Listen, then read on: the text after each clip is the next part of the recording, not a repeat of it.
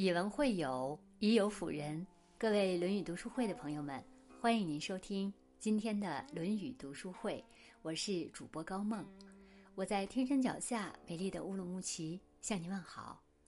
今天我要和朋友们分享的文章题目是：一个家庭有四种风水，养好就是富贵。一起来听。一个家庭和睦兴旺，很多人会认为。是他们家风水好，其实不是风水养人，而是人养风水。一个家庭的好风水离不开这四点：一善能育德。一个家庭最好的风水是善良。孔子曾说：“己欲立而立人，己欲达而达人。”想要被别人善良的对待，就先要善待他人。有一个农夫有很好的玉米品种，每年都能获得很好的收成。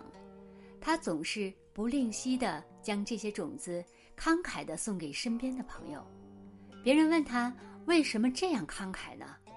他说：“我们的地都挨着，花粉传播的时候都会相互传粉。如果……”他们玉米的品种不好，也会影响我自己的收成。佛家常说福报在后面，善良的人只是眼下吃亏，但是他们的将来福泽深厚，甚至可以惠及子孙。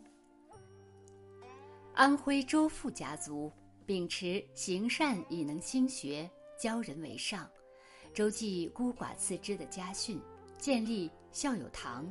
周济穷人，在整个池州广建学堂，捐献文庙。他们定下一条规矩：只要周家不倒，周济穷人的善行就不能停。周氏家族五代书香，几百年来家风不坠。时至今日，周氏家族的后代依然人才辈出，从教育家、作家、红学家、教授。实业家活跃在各行各业，这都离不开周家积德行善的家规家训。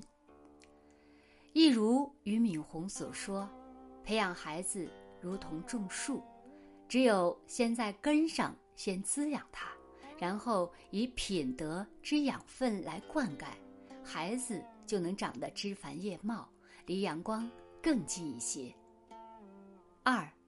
能忍养福。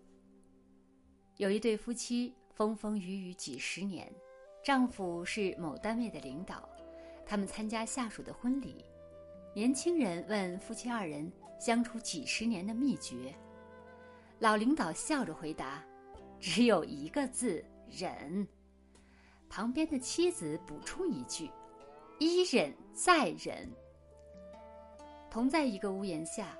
勺子哪有不碰锅沿儿的？一家人生活在一起，总有大大小小的矛盾。虽然没有深仇大恨，但是朝夕相处，吵架在所难免。夫妻之间要懂得忍让。俗话说：“十年修的同船渡，百年修的共枕眠。”人生一世，能相处一生不容易。懂得珍惜彼此的感情，日子才能长久。家是讲爱的地方，不是讲理的地方。理一旦讲清楚了，爱也就没有了。家庭是两个人的港湾，彼此宽容，彼此忍让，才是家庭长久和睦的秘密。三，勤能生财。老话说：“人勤穷不久，人懒富不长。”现在的孩子都是独生子女，家长捧在手里怕摔了，含在嘴里怕化了。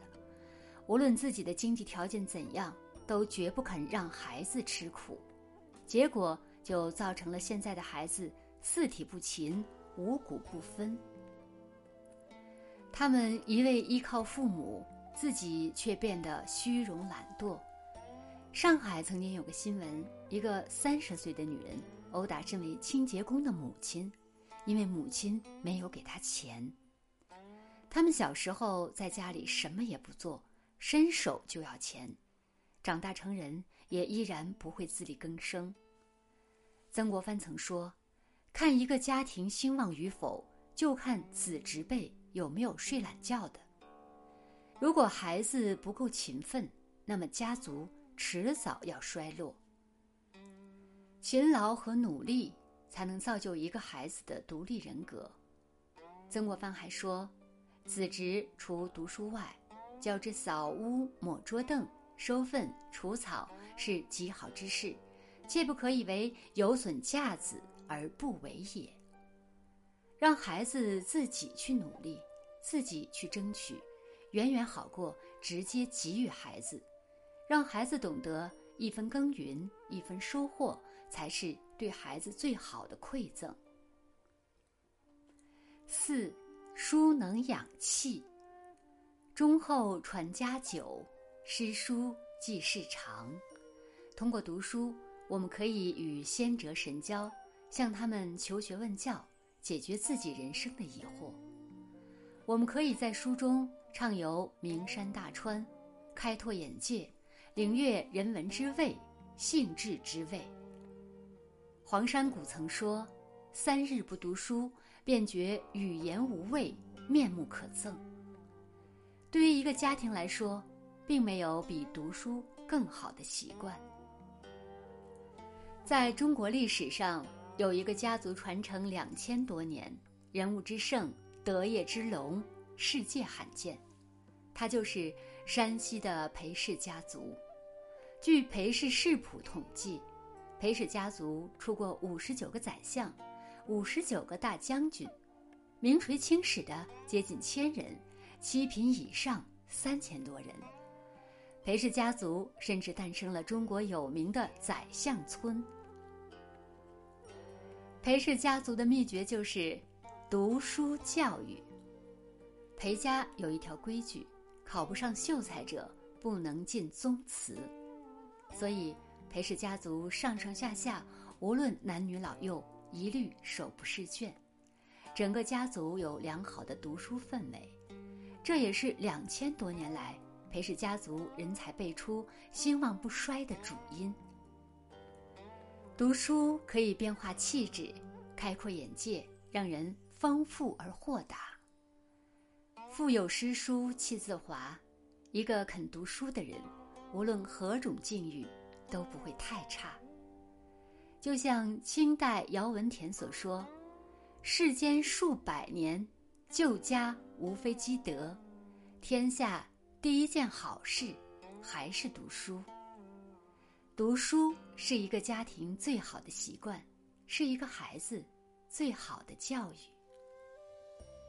好了，今天的文章就分享到这里。如果您喜欢这篇文章，欢迎在文末点亮再看。也欢迎您分享到您的朋友圈，让更多的人看到这篇文章。更多好的文章，欢迎大家关注《论语读书会》。我是高梦，我们下次再见。